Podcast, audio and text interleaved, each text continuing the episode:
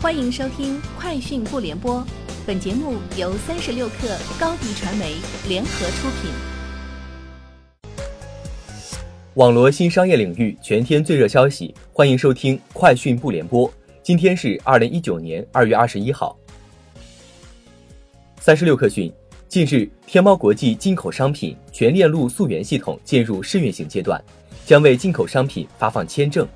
借助区块链、动态镭射、动态图像识别等技术，实现商品采购、物流等信息全链路溯源，进一步加强进口商品的正品保障。据天猫国际小二透露，这套溯源系统前期主要针对奢侈品等时尚行业，预计在今年三月底上线，之后将逐步推行到各个进口商品行业。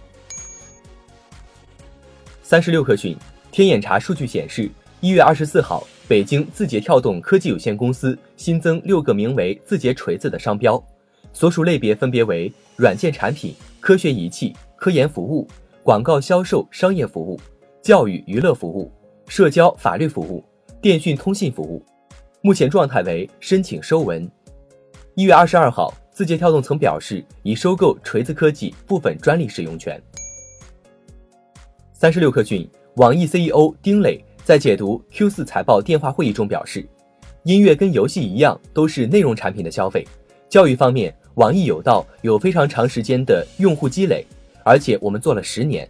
我们觉得中国的家长已经开始习惯接受线上教育，然后人工智能的技术成熟，也让在线教育变得更创新，这使得设备和课程上的创新变得更有可能。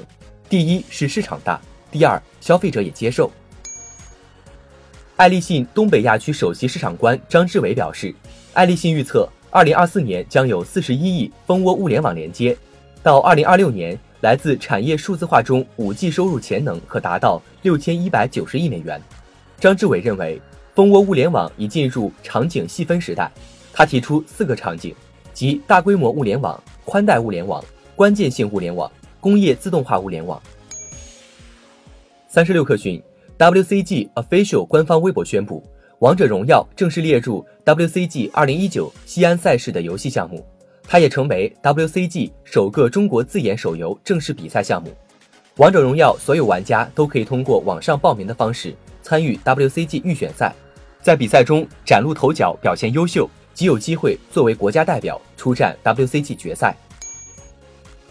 据彭博社报道。在一名博主详细列出 YouTube 下的评论是如何被利用来传播隐晦的恋童癖图后，迪士尼据称已经取消 YouTube 上的广告支出，部分涉及的视频直接在迪士尼和雀巢的广告之后播出。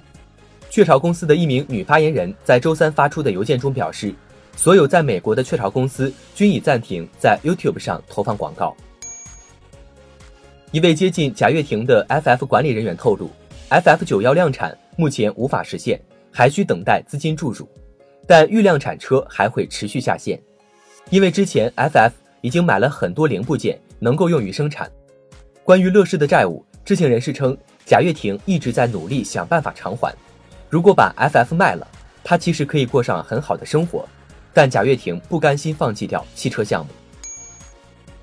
在伦敦举办的 MWC 2019世界移动大会预沟通会上。华为发布了极简 5G 建设策略，从网络极简、自动化、商业极简三个方面建议无线网络未来的发展方向。在极简 5G 框架内，通过实施网络极简策略，得以助力全球运营商进行 5G 快速部署。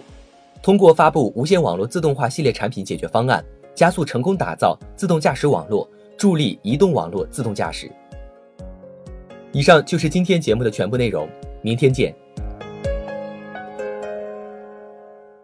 欢迎添加小课微信，微信 ID 是 s u p e r 三六 k 二 super 三十六课，加入我们的课友群，一起交流成长吧。